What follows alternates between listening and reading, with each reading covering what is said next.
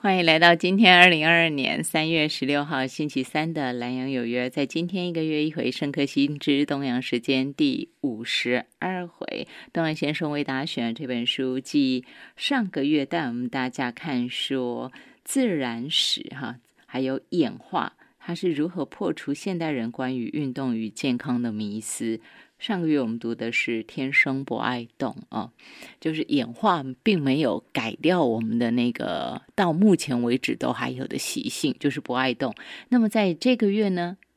邓先生为大家写的这本书，书名叫做《别让大脑不开心》。嗯，啊，就开心不是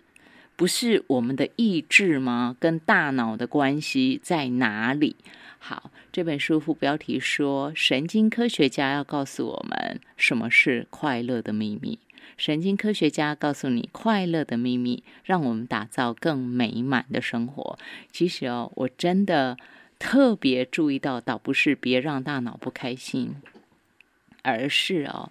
在呃编辑文案当中特别有标注出来的一本让虎臂胳膊又笑又长知识的快乐全书，就更绝住我的目光。因为在我年轻的时候有一部电影《修女也疯狂》，到现在都还让我留下非常深刻的印象。就是那个虎臂胳膊，仿佛哈他那个脸就是要笑的，而且是带着正向能量的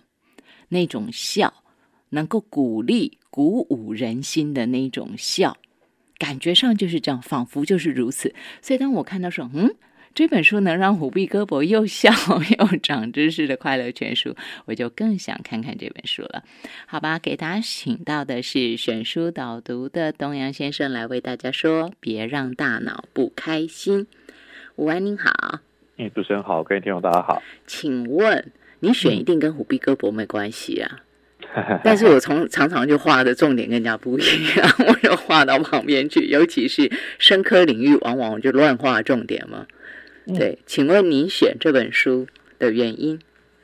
哎，其实，在录音之前，那个主持人有先问我说，我认为是，不是认为是，有没有看过胡碧哥博演的片子？好，没有看过他本人哦。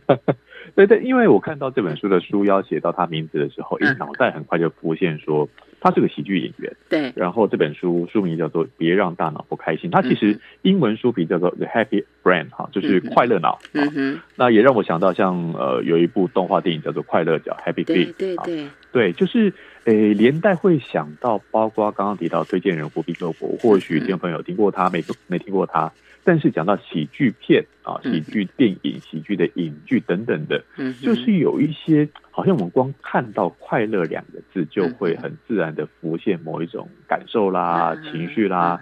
就跟上次哦，我们上个月谈到的“不爱动”啊，那个很有画面感。嗯，我们光看书名都会想要去探究后面的成因，以及我们其实会某一种欲望。嗯，所以这是跟上个月。我想每个月的选书都会有一些相关性，好一路延伸下来。除了在深刻领域当中，像比如说我们今天谈到的，别让大脑不开心。哎，其实，呃，别让大脑不开心，也就别让别让自己不开心，因为我们想要寻求开心。对，尤其是有一些很烦闷啊，比如说忧郁星期一来的时候啊，年假过后为什么要上班？有很多我们想要摆脱掉一些一些忧郁。一些不愉快，甚至我们从正向来看，哎，我们就希望是开开心心过每一天。嗯嗯。所以呢，就像说，呃，这中间有一些商机会浮现啊。这样商机呢，包括说我们会看到新闻媒体啦、电视广告啦，会讲到说，哎，怎么做？可能是饮食，可能是生活作息，可能是你参与的某一些事情，就会有一些。呃，我们生活当中就会有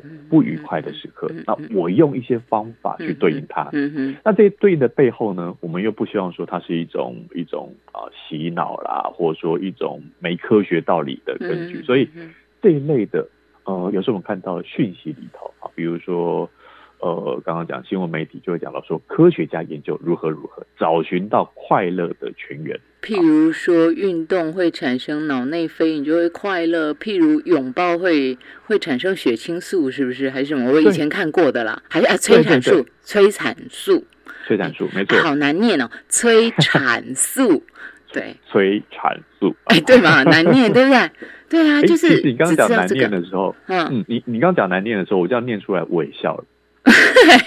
对，希望大家都笑了。对，那听众朋友会不会觉得说，哎，这样自自己念一次之后，你跟听的时候没感觉，但自己念一次，觉得那个有点有点咬舌头，有点吃螺丝，就笑了。哎，这是不是也是快乐的一种？是。对，那会让你笑笑是其实快乐一种。但是如果我去刚刚讲到虎皮哥博的片子喜剧片，我进到电影院，我打开电视看了一两个小时的喜剧电影之后，哎，想想我也不是从头笑到尾，嗯，啊，总有一些中间会有一些起伏嘛。那一个人看电影，或者说一群人去看电影的时候，跟着大众一起笑，那个感觉又不一样。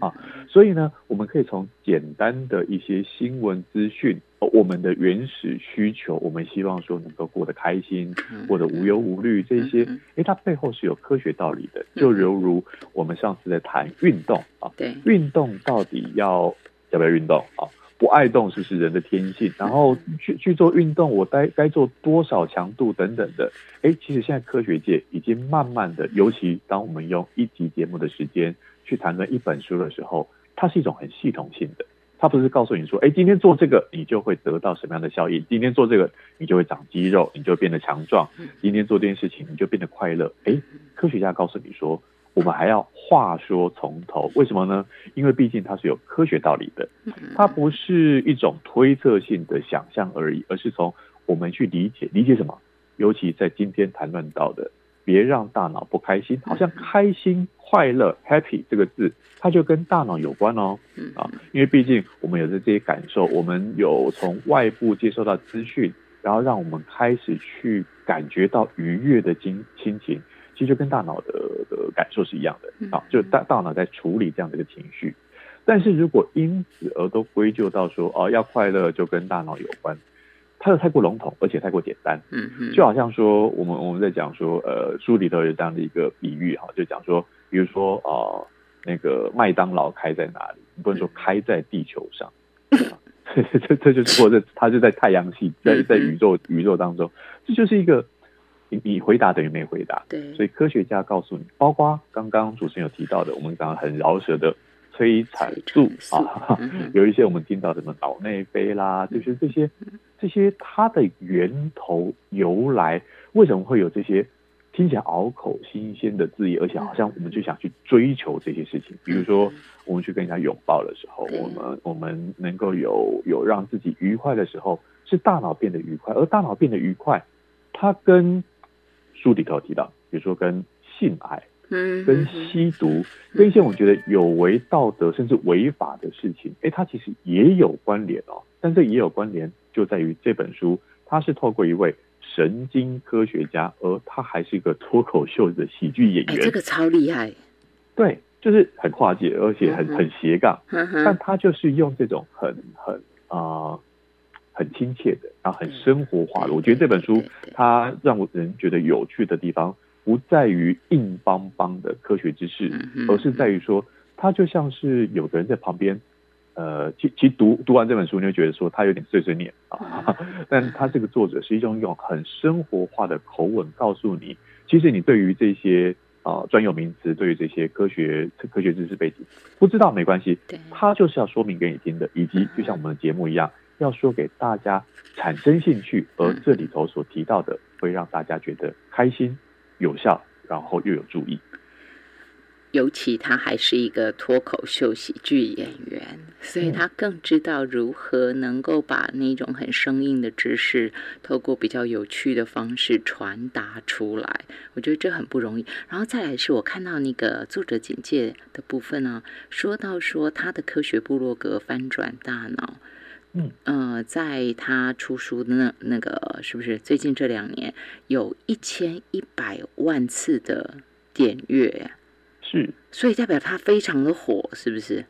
哎，对，我觉得先从不要说它是一个科学部落格，你看到有部落格啦，然后或者说有脸书啦，对，现在大家都会看那个点击数啊、按赞数、分享数，对，对，我觉得它背后所，我们先不管内容啊，但是它背后所传达的意义，表表示说，呃，当然你里头有所谓的科技上面的演算法，嗯，可是会如何去触及到它？毕竟就会是一传十，十传百。我们讲的那种口耳相传，这是一个很人类传统的行为，嗯会想要分享。那会想要分享，当然包括它的内容是对于，比如说我看了，我今天在节目当中介绍这本书的口耳相传，都是一个我我获益了。我这个获益呢，可能是博君一笑似的。今天有一个梗图，有一个好笑的图片，我就传出去了。嗯哼，或者那种长辈图，或者说，当我们借由现在很多社交平台的传阅里头，也有一些比较传统的，好像比如比较早之前的部落格。所以这本书的作者迪恩伯奈特，他就利用他的部落格去讲一个，哎，你看到他内容就觉得不大不大直觉了哈。所以不大直觉说，有时候你拍一个猫咪的照片，有时候你拍一个小孩的照片，有时候你拍拍一个。就是那个是一个每个人随手可得，然后他没有什么知识难度、知识的门槛、知识的的正确性。但他连伯奈特他写的是科学文章哦，科学部落格，而且他的部落格名称叫做“翻转大脑”哦，brain brain flapping。那这个翻转大脑，它的专业性，他就要讲大脑，讲脑科学。这一点，我要先跟听众朋友分享的一点是说，其实脑科学啊，在近二十年，就在这个世纪，今年二零二零二二了嘛。在这个世纪有非常多新的发现，嗯，新的发现从何而来？可能包括技术的演进，是。那我觉得有另外一点，包括说，就是有把它转换成像是说故事一样的，就像迪恩伯奈特一样，是是。然后透过现在的社群媒体去广发，嗯为什么呢？因为过去在书里头提到，其实在我念书的时候，我们看那个论文哈，嗯，哎，论文其实非常难，很硬，对。因为有时候你在读一篇论文，不是读这篇文章，就读一段文字而已，他还告诉你说他的研究方法，嗯他会告诉你说我会这么做的原因是因为之前的人做了什么研究，哦，那这个就越增越深了。是，所以越深越深的情况下，我以我们以呃回到我们一般人的哦，你我他都是一般人的大脑如何去处理这个资讯，嗯，我们希望说。你你你跟我讲人话，对，你跟我讲人话，你不要讲一个我听不懂的话，然后听不懂的我会睡着，对不对？谢谢。那 过来过来就是说，我希望能够越快抓到重点，嗯，或者说我们我们有时候看那个新闻标题、新闻下标，就是那个，哎，它是一个你会让你想要去点进去的某一个很耸动、很吸引人，你想知道为什么的标题，哎，那个那个很很自然，就是。人类无论是现在一百年前、一千年前，甚至百万年前的人类，我们在演化的发展过程当中，就让我们去用很省力的方式。书里头有提到一个哈，就是说，如果我们把一台车，我们现在讲到说智能车，如果智能车上面放了一台啊超级电脑，嗯，可这个超级电脑它需要用到很多的能源啊，因为它要运算嘛，对，所以你的车可能就要放很。很大的引擎啊，或很大的电池，而导致这台车跑得慢，所以这个有点有点它的效率不好。嗯哼，所以我们在接受资讯的时候，也会是那种，哎，你越快告诉我是什么资讯，然后越快去吸收。所以这部分的资讯的转换，从过去，呃，我以新闻报道为例子。呃，新闻记者他就会去找这些科学论文，可是新闻记者也不见然都不见得都是科学家，对，所以他会去截取像刚刚我提到某一些关键字，啊，这个字词很新鲜，很有趣，好像我得到了什么，比如说我现在来给我一颗脑内贝导，我就可以快乐，嗯哼，啊，让我做什么事情，我去拥抱人就可以快乐，所以我今天要去抱一百个，我就有一百分的快乐，是这样子吗？哦，你听起来就觉得。不大对劲，嗯哼，但是呢，他的确提到说，在科学家研究这几年的研究发现说，哎，很多很多新的发现，但是透过连伯奈特他在他的部落格去分享说，哎，你要了解这些新知，了解这些有趣的事情之前。哎，我还有更多的故事告诉你哦，所以在两年之内可以累积起一万一千啊一千一百万字的的点阅字，对，所以我觉得其实它背后，就我的理解，就会觉得说哦，其实有越来越多人对于后面发生的原因产生好奇，就像今天的节目，我想让大家知道，透过伯奈特他写成一本书的《Happy Brain》，别让大脑不开心，让大家知道。开心的背后，哦，它成因非常复杂，嗯嗯，就成因非常复杂。透过一个同时是脱口秀喜剧演员的表现方式，他整本书讲的非常的风趣，非常的非常的浅显易懂，让大家知道说，哦，原来我们可以搞清楚背后它的原因在哪里，科学研究到了什么阶段。就像您刚刚讲到您的那个比喻啊，就是说，呃，问南安普敦在哪里，结果回答在太阳系这样子哈。我就延续这个来说，就是呃，大脑跟上个就是这个月跟上个月，上个月我们是讲是我们不爱动，对不对？是讲这个人这个身体，但是今天只讲大脑，就像书里头说的，脑的重量只有一两公斤。但是它却决定了我们整个人，几几乎你今天快乐不快乐，你的身体是不是能驱动？哎，其实有时候人如果很闷、很不快乐，你连动都不想动，对不对？对，倒不是说一定没有力气，就是你甚至于是鼓不起那种，你就没有办法让自己抬起来。没有办法让自己动起来那种感觉，结果他只占了一两公斤。然后书上作者说啊，脑的重量只有一两公斤，但所负责的工作却多到夸张，其中包含数百个不同的部位，而且在一秒之中就能够处理数千件不同的事物，让我们体验到丰富的生活细节，并且认为这是理所当然的。然后再来重点就是您刚刚讲的。所以，我们当然可以说快乐源自于脑部，但这就像问南安普顿在哪里时，回答说是太阳系。所以，精准的来说，作者要告诉我们，到底大脑的什么部位、什么区域，能够让我们很清楚知道快乐，或他能接收，他能够辨别什么东西让我快乐？到底那个最核心的是什么？我这边先把“快乐”这个字眼拿掉。嗯，什么意思呢？比如说像上次我们讲运动，对，或是我们今天讲健康，哎，大家可能眼睛就一亮，耳朵就竖起来了。嗯哼，因为就会想到说我做什么事情，吃什么东西，对对对，都会健康，以及我要避免掉哪一些让自己不健康，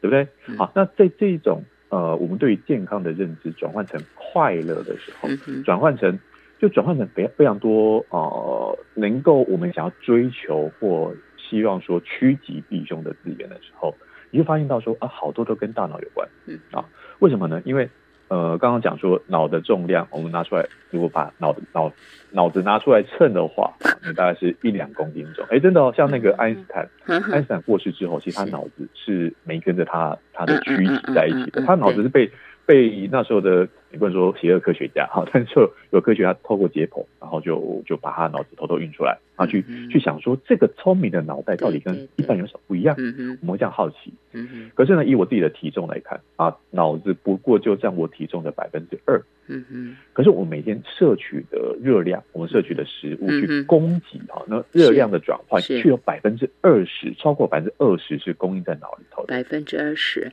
我以前看过一本脑科学的书啊，说水分啊，我们身体的器官都需要水嘛，然后大脑有优先取水权，所以他说，当我们知道口渴的时候，代表缺水已经很严重了。是。因为他这样的一个，你要去做呃体内的转换，有些东西我是没有办法意识到的。所谓的意识，像现在大家在听，然后可能手边在做其他事情，然后一边会停下来听一个特别片段，这些都是意识在操作。意识。可在这意识之外，你还是在呼吸，你不会想说我现在要呼吸。哎，对对对对对。我现在要心跳，不会。所以脑袋里面在做的事情有更多是我没察觉的，甚至。脑子会帮你过滤掉讯息，比如说，当现在大家在听节目的时候，哎，不只是广播的声音出来，你生活当中，你的你的声那个处的环境的周遭，一定还有其他声音。对对，这声音没有进到你脑袋哦，你没有意识到哦。嗯哼。再举一个例子，你睡觉的时候，如果你睡觉的时候旁边有人在播音乐，嗯哼，哎，不，他不大会把人吵起来。对对，就是这些脑子在做什么，他他。其实，在读这本书的时候，我过去在接触脑科学，慢慢会觉得说，诶，脑脑袋好像是另外一个生物，另外一个我不知道他在干嘛的东西，他却在操操控。是，对，就是脑子知道人现在在干嘛。而且你看哦，像在睡觉的时候，我们会做梦，其实那个梦是脑子去重新去整理我们的记忆回路的时候产生的，我们记下来的，或是我们浮现的，我们意识当中被截截取的。但那种感觉是。好像有人播了一段影片，强迫你在接收。嗯哼，有没有？你没有办法去逃离梦境的。对对。有些人可能会，呃，其实那那是可以练成的，就你可以去，是不是？对，可以去逃离梦境，或者你可以去记忆梦境下来。但那个东西不是你可以主控的。嗯哼。所以有非常多脑，它等于画上一个等号，叫做神秘。而这神秘的背后，当我们去探究，在其实今天讲讲这本书，它就是脑科学在处理的，跟作者的专业有关。可它特别聚焦在快乐这件事情上面。为什么？因为我们慢慢的会去到，知道说，其实快乐会对应的东西叫做心情啊，或者说愉悦，或者说这一部分，我们就拿心情两个字来说。你看，在过去中文世界里头，我们讲到的心情，讲的是心哦，不是脑哦。对。在我们的老祖宗在对于啊我们的感知的那部分，其实没有想到是脑，或者想到心。嗯嗯。哦，今天你的心境如何？你的心情如何？对。所以这样慢慢才知道说，哎，都是脑，脑在运作，而脑的运作，它跟细胞的状态，跟化学分子的传递，一路的，我们怎么知道这件事情呢？还包括用了啊功能性的核磁同核磁共振这样的一个技术，这样的一个工具，我们才看到这一切。嗯哼。对，所以为什么说在这个世纪近二十年脑科学的急剧发展的原因在于，你会发现到说这些成就、这一些理解、这些发现，包括我们去好奇、去探寻的快乐的泉源在哪里？它是不是某一个分子？它是不是某一个脑部的区域去掌控了这一切？哎，背后有无限的商机。就像我上次讲运动，嗯，因为我想要追求健康，所以运动就会告诉你，你现在需要穿什么样的跑鞋，你需要什么样的智慧手表，你需要什么样的，哎，好像背后就有一个产业开始支撑起来了。快乐也有，所以他会告诉你说，来，我们今天去运动，好，运动会促使我们脑脑内的一些化学物质分泌，会让我快乐。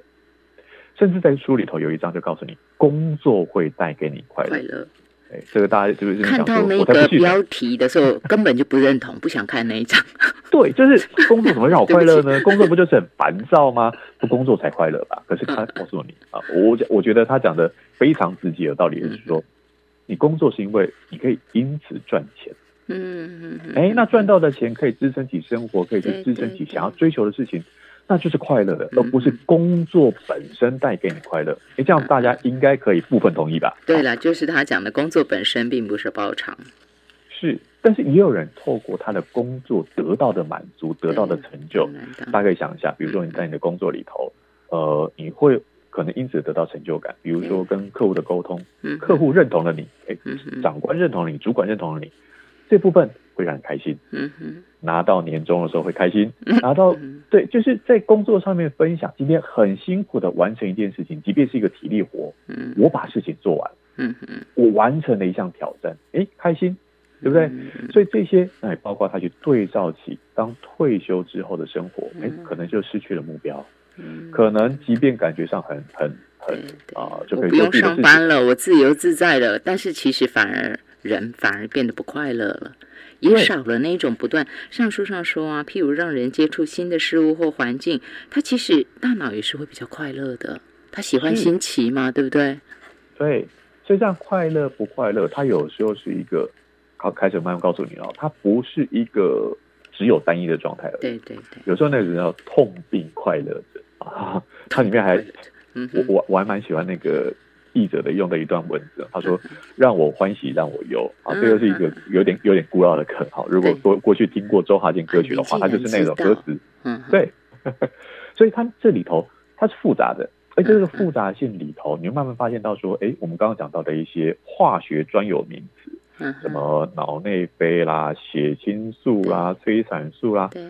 我没办法发现说这些化学分子，它不不只是跟快乐有关。它可能也启动了其他脑内的对应机制哦，越来越复杂了。嗯，也包括说，过去我们看到说，可能大脑在处理某一些状、某一些呃，当我们现在有快乐、有难过、有愤怒的情绪的时候，或是在跟人家沟通，大家现在在听节目的时候，我们的脑区会有某些地方比较活跃。嗯哼，重点来了，比较活跃不代表其他的脑部没做事。哦，对啊，我们透过仪器看到说，哎，这边它比较活跃的原因是因为这块脑区它运用的比较多的，我们刚刚讲脑袋去消耗了体我们身体摄取摄取的百分之二十的能量的时候，就看到说做某一些事情，它的脑区活跃的原因是因为养分供给过去了。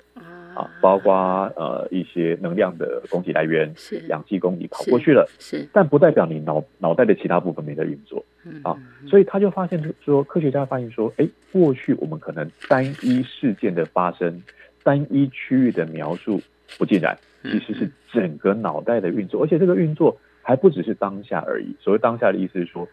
我们听到一件事情感到快乐，嗯，我们快乐的心情之外，你会发现到说，哎，可能会连带笑。对，书上回去给你告诉你哪些笑，笑有我们嘴角上扬的笑，有笑到那个眼睛眉头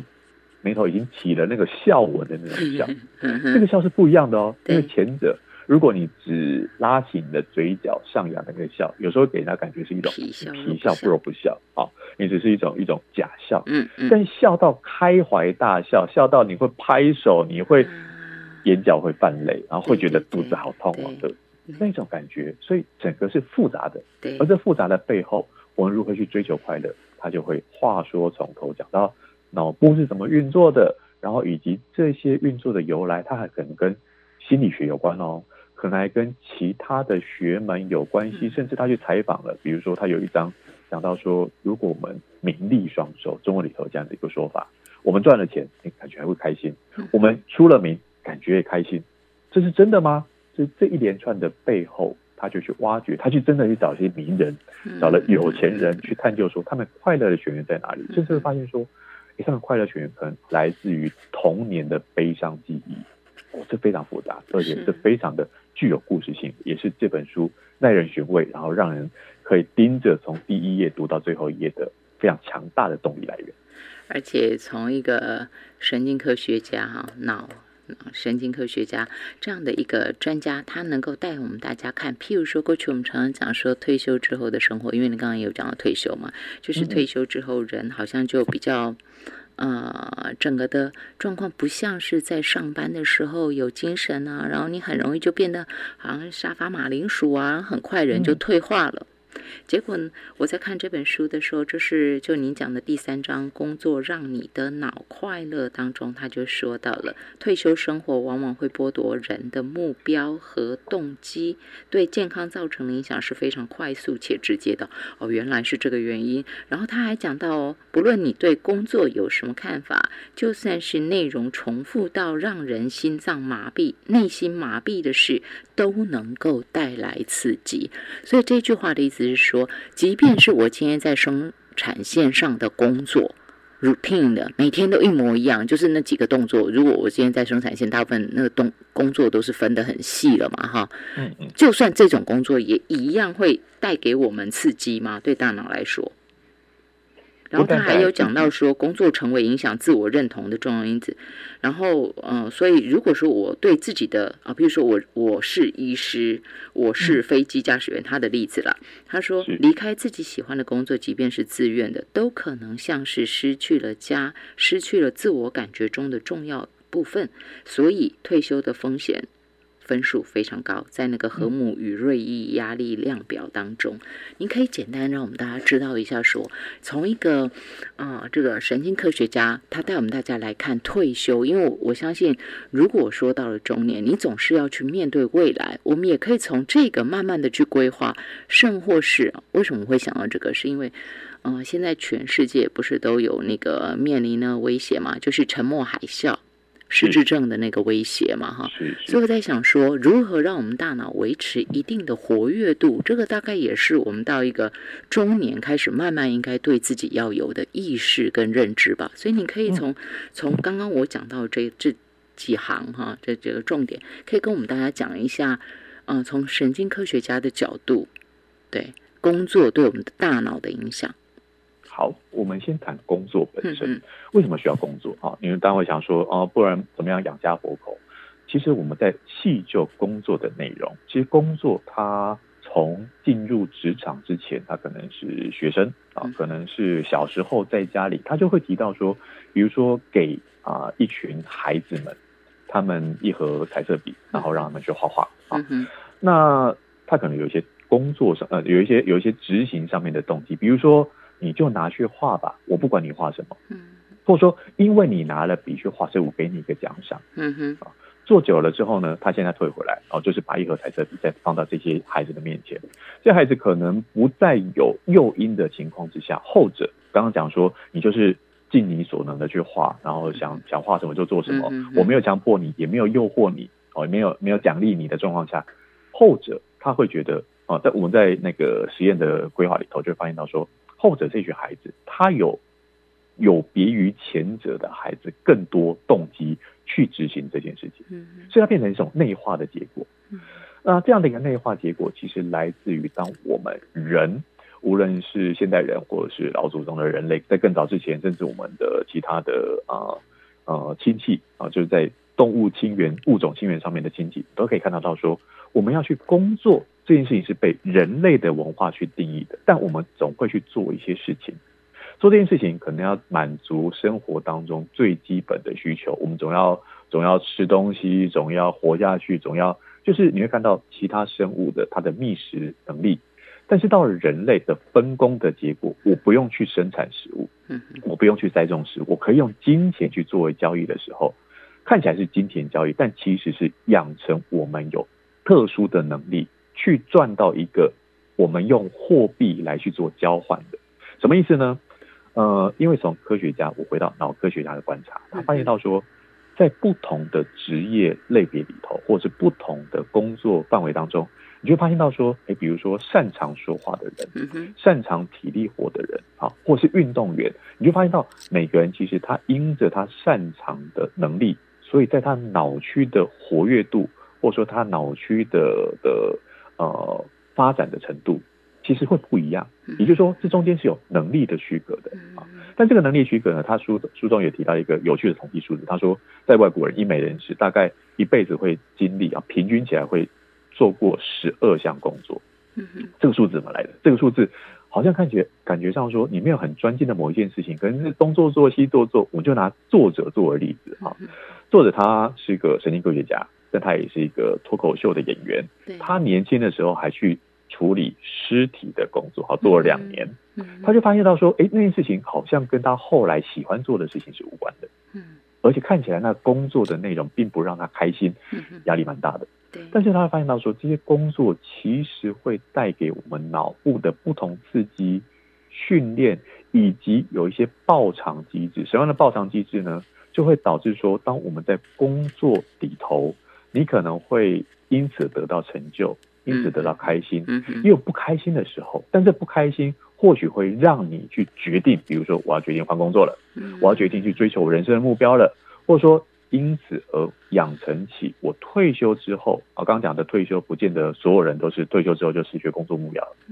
有些人他的工作是为了支撑起他想做的事情，以至于他退休之后，退休到底什么叫退休呢？有人会觉得，那退休可能就是你不再赚钱了，嗯或者说退休之后你还有可以去支撑起自己的生活，比如说你生活的目标，你知道今天起来之后可以去做哪些事情，做这件事情对于其他人是有帮助的。啊，比如可能是去做志工啊，嗯对做对自己是有帮助的。比如说你在学习一个你过去没学习过的事情，得到成就感，或你就出去踏青，你出去旅游，去接触到更多你过去因为在因为有职场，因为有家庭生活，因为有其他的，所以在这里头，我们回过头来去看脑袋发生什么事情。脑袋一直在处理外部的讯息进来以及对应的事情的时候，它就像我们上一集讲到的，像比如说我们去训练肌肉，我们不见得要去健身房，可是当我们有劳动的时候，我们会不要当沙发马铃薯啊，就你不只是坐在椅子上，偶尔即便你是坐办公桌的，偶尔起来动一动的时候，你肌肉去伸展的时候，它就会去对应起那个强度，所以那个强度来自于当脑袋去接受到，我即便是做很很那种很 routine 啊，很那种呃呃每很很无聊的、很单调的工作，嗯可是有这样的刺激进来，有这样的一个一个反应出去的时候，像他书中就会提到，有些人是因为我的工作赚钱了以后，我去嗯我可以因此去做我想做的事情，对对，比如说我想财务自由或怎么样的，对对对对，然后甚至说有些人反而是他举举例里面他会去采访到一些所谓的有钱人啊我我们姑且称之为有钱嗯人哼，因为他很早就财务自由了，对，所以他财务自由之后就跑去某个沙滩度假，然后去那边喝饮料啦，然后看看书啦，走走逛逛海滩啦，过两个礼拜他会烦，他觉得这不是我要的生活。嗯嗯嗯嗯，注意哦，生活跟工作，他为什么会觉得说那不是我要的生活？嗯就即便在旁人的眼光看起来说，你没有工作的压力，对你没有工作的束缚，你可以自由自在做事情的时候，他发现到说他的某一些想做的事情，他后来回来去做慈善事业。对，那个慈善事业是工作吗？我们就变成是对工作的定义何在的。可是对于这个人啊，就是作者去采访的这位有钱人来说的话，他要做的不是再去赚大钱。对，书里头有描述，你对于一个贫穷人拿到一千英镑，作者是英国人，就拿英镑作为例子，你对一个贫穷人拿到一千英镑的欢喜，或者说对于他生活当中可以用到的那个比例，跟一个亿万富翁拿到一千英镑，他可能完全对，完全不一样。所以这。不一样的地方，我们从旁观的角度，以及从脑科学家角度，就会发现到说，哎，它跟需求有关。嗯嗯嗯。当我现在口渴，所以喝水，哇，那个水就很珍贵。对。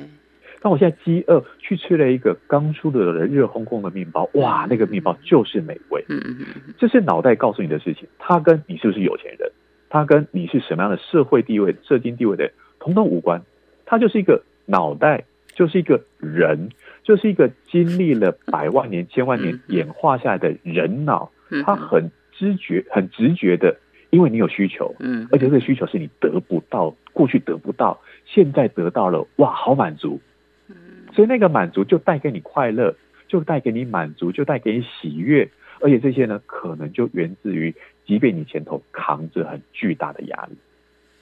然后你你得到了满足，得到了报偿，得到了一个。正向回馈的时候，你就会开心。嗯嗯嗯。那如果你平常就是一个很闲散的生活，然后没有其他的，这不这不是说鼓励大家一定要去面对有压力的事，不是，而是你面对到你锁定目标的时候，它都是一个可能轻微或严重的压力，比如说。读完这本书，听完这期节目，哎，真的哦，就像对作者来讲，他不是读完这本书，他是写完这本书哦。就是觉得作者他他非常幽默，他会讲到说，写完这本书对他来讲也是一个巨大的压力。嗯嗯。可是呢，他把书写完之后，他所得到的那种满足感、成就感，以及他也被他人书中里头，他有提到第四章，快乐来自于他人。我们是一个社会，我们是社会性的动物，所以也包括说，我现在写了一篇文章，我现在介绍一本书，其实有其他人会告诉你说，哦，这篇文章我可能按个赞，为什么脸书那么那么的大家那么喜欢哈？就是按赞这件事情，你看多看一个赞就觉得说，哎，就会让你开心起来。对，但也反过来，当你没有得到关注的时候，你会失落，嗯，你会不愉快，你甚至会感觉到难过、伤心、负面情绪出现的时候，这也会有。所以书章书中他有提到说，像第一章、第二章，他就描述到说，我们是社会性动物，但我们也不能不能时时刻刻的就跟一群人通通搅和在一起，我们也需要有自己的隐私，需要独处的时间。哎，这讲起来人就很复杂，然后人就很就很，你你你你就觉得这这很讨厌嘛？啊，到底要怎么样才叫做快乐？你太快乐的时候，又觉得说，哦，那那种那种我被剥夺了，我会不开心了，好复杂，好矛盾啊。啊，人就是如此，而大脑它所形塑出来的它的运作的方式就是如此，所以它必须在一定的呃快乐到麻痹、快乐到没感觉了，他得回过来去看一下自己的平凡生活，自己独处的时候，自己去处理那些情绪。我觉得都是这这本书不断的告诉你，怎么样告诉你？是因为科学家他从刚刚讲到的一些科学的实验。一些仪器的辅助，以及他去采访了，也透过一些社会性的心理学的，他把各行各业各个学门综合在一起之后，才告诉你，哦，原来快乐并不简单，但要取得快乐也没那么困难。刚刚您讲到，这是一个神经科学家，就是作者，他做了很多研究，然后做了访问，给大家写书，对不对？但是其实哦，我们不不必要当那个 Bill Gates，我们不用当那个什么多有钱的人，我们也可以感受。譬如什么呢？就是你在经历了三次的考试，一个学期，然后期末考考完以后放暑假，第一个礼拜狂喜，再来很无聊。这个大概我们这种经历也是会有的，然后你就会开始期待开学，那不是你可能两三个礼拜前最恨的事吗？你就期待开学，就类似是这样，对不对？对，然后就像说，我们再举一个例子，就像廉价，哎，不行，不能再让你讲，我要休息一下，进广告，然后回来，请东阳先生从廉价开始给大家说，别让大脑不开心。这是马可波罗文化在今年一月六号出版的新书，跟朋友们分享。欢迎回到蓝洋有约深刻新知东洋时间，今天第五十二回，东洋先生为大家选这本书是马可波文化在一月六号出版，《别让大脑不开心》这本书哦，它的重点当然有很多啦，章节嘛，从脑中的快乐，世上只有家最好，工作让你的脑快乐，快乐来自于他人，性。爱狂欢，还有你该笑一下，快乐的黑暗面，生命各阶段中的快乐等等的啊，这些章节留给大家读。一本书其实不可能，绝对不可能在一个小时短短的不到一个小时的节目当中能够完全说完，这绝对不可能。所以当然就挑一个重点跟大家分享。其实今天大概啦，大致比较有琢磨的是工作让你的脑快乐。那其他的部分，请大家其实包括第三章，大家还是要回头自己再看。啊，就希望大家透过今天东安先生的导读，能够带起大家的兴致，而且那个兴致不是我如何快乐，而是对大脑多一点点的关心。这个只有一两公斤重，但是却是非常，或者说最最重要，哎，你每个器官都重要，反正就是非常重要的器官——大脑。别让大脑不开心。继续给大家请到是邓先生，您刚刚说廉价是吗？嗯。好，廉价，我们现在呃，我我们今天的重点可能都一直放在上班族，这提到工作，所以我就拿上班族会想到的廉价，哎，这个廉价在场，可能就是过年那九天。对。不过就想说，我出社会之前，哎，还是当学生的时候，我的廉价更长哎。啊，对。暑假可以放个两个月，对啊，对不对？寒假的话，三个礼拜这样过去，嗯哼。过年九天算什么？嗯哼。对，但是你会想到说，哎，从原来的假期结束，回到。啊，职场也好，回到工作、念书的地方也好，大概我们就花个一两天就习惯，有没有？就是呃，那个那个事情得要做嘛，那开始要上课啦，同学一起啦，同事一起啦，就是那个无论我是放两个月的长假、暑假，或者说我就是一个好吧短一点的周末好了，呃，我们可能想到的是当下，当下是啊，那个放假期间多么的愉快，多么的有趣，多么的放松。哎，其实这点来了哈，呃，放假的目的，其实它就是一个人类社会生活当中才有的。你说其他的动物会有所谓的上班跟放假吗？没有。嗯。但是我们要去讲的是说，即便其他的生物没有上班放假之分，大家都是有脑袋，对不对？大家都有大脑去运作，而人类的脑袋，书里头有提到说，人类脑袋为什么会特化成这样的一个情况？它是特化的结果，它是演化的结果之外，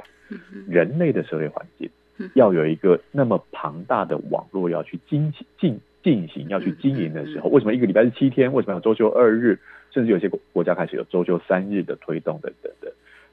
啊，它会增进工作效率。书里头有提到，增进工作效率，如果是一百个人的公司，它如果增进了百分之三十七，因为放假啊，这是做过研究的哈，因为快乐的员工可以增进百分之三十七的工作效率的时候。老板们要听好喽，就等于你手下有一百三十七个员工。嗯嗯嗯，哎，这样算起来蛮蛮有趣的哦。嗯，然后你却花只花了一百一百个员工的的的薪水啊，的薪水的所有的配备，对不对？所以让员工快乐，这是老板的责任，或者说这是企业，就是说这工作环境。嗯哼。那我讲到工作这一点，所以拉回来讲到说，那年假放假它就有必要的，因为可以让从那原来比较紧迫的状况。得到一个平衡，而这得到平衡，大家回想一下，每一次的放假，它不是只有当下的玩乐而已，当下的休息而已，当下的放松而已，它会延续到你后面的工作，好，或延续你后面的生活，它甚至会延续到你的一生。比如说你在假期当中的美好回忆，这些都是我要一路讲的是说，这样的一个回应，其实不只是因为工作而已，不只是因为人类特有的生活而已，而是我们在。大脑这个啊特化出来的器官，在其他生物上面也有的，它有它演化的历程，就犹如我们上一集讲到的，或者深刻精致当中一直会提到，我们人不是特别高等到，或者说它是一个万物之灵的，而是我们要从回去回去思考大脑它原始的状态一层，它原始的状态还包括它从我们呱呱坠地，我们我们生出来之后到年老年长。死去的这段历程，所以我们还要去想说，书里头有提到说，我们要如何去保养我们的脑。嗯，所以不只是开心哦，脑它处理了那么多跟我们生活当中息息相关的喜怒哀乐也好，或者说所有的加总起来的时候，你就发现到说，哦，脑是如何运作的。所以我因为更认识了我的脑，所以读这本书其实会让我们不只是会让我们知道怎么样让开心多点延续，如何去创造开心，也知道说啊，因为脑是这样子的。所以，我可以有更善待他的方法，因为他是跟着我一辈子的。嗯哼。所以这当中，像呃，主持人在休息的时候问到我说：“哎，比如说，呃，年纪大的人啊，当迈入到现在整个年龄层是开始往啊更，因为医学进步，所以那平均寿命是更高的。但有一些东西你是没办法去拦阻的，比如说老化这件事情，你可能只能帮它减缓，但不能说，哎，返老还童，毕竟都还是一个，或许在未来。”可能，但现在还没办法实现的事情。所以呢，像有些人提到说啊，年纪大了会失智啦，阿兹海默，有些名词我们过去节目当中提过。但要讲到说如何去延缓，哎，这可能就跟这本书《Happy Brain》开心脑，别让大脑不开心，也是有关联的哦。因为你就会知道说，当我们好好的去训练善待大脑的时候。即便啊，因为老化，因为不可逆的的老化的现象发生的时候，即便有一些后来医学上面也有发现到，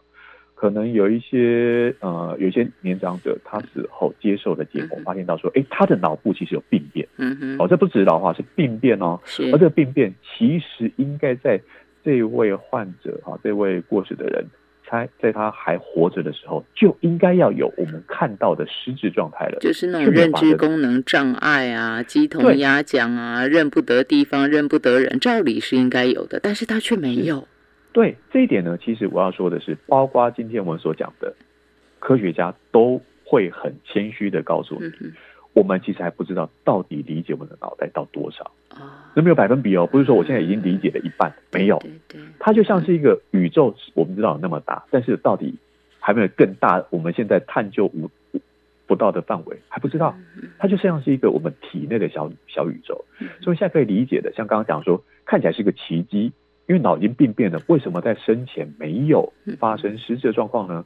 现在可以说的、可以解释的原因在于这个脑袋。这位这位过世的人，他可能在过世之前，在他还活着的时候，脑袋有不错的训练，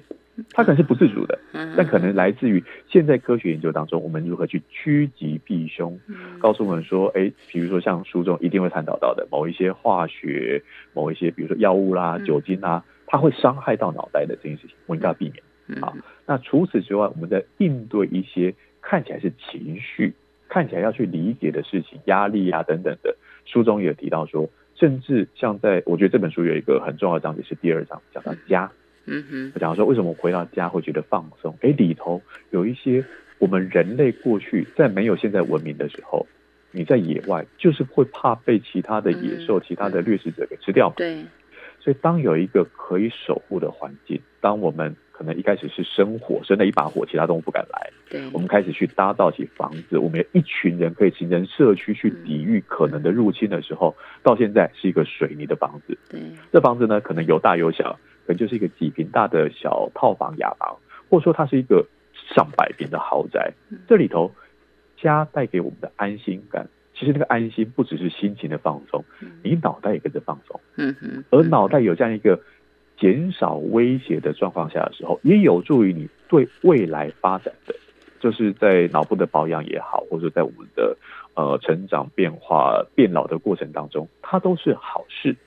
所以这本书里头，我觉得呃大大小小去顾及的关于脑的所有事情，呃，其实我们刚刚只提了几个专有名词之外。这里头真的就像一个朋友在跟你聊天一样，哎，拉着你告诉你说这些事情你生活上会会遇到，对不对？来，我告诉你原因在哪里。科学家现在研究到了什么？然后我们可以因此让我们的脑更舒服，我们可以更开心，我可以活得更愉快、更长寿，让我们找到快乐的秘密，打造更美满的生活。就是这本书它的副书名所标示的，我觉得的确透过迪恩班迪恩伯奈特的生花妙笔，可以让我们读的。既轻松，然后获益良多。迪恩·伯奈特的生花妙笔，然后东阳先生的舌灿莲花，所以就谢谢了，我就不用再做 ending 了。我们今天线上给大家请到的是东阳先生，他在三月份为大家选读到的这本书是马可波罗文化出版的《别让大脑不开心》，给自己一个机会，更认识一下我们身体里这个神秘的教课吧。谢谢你，谢谢。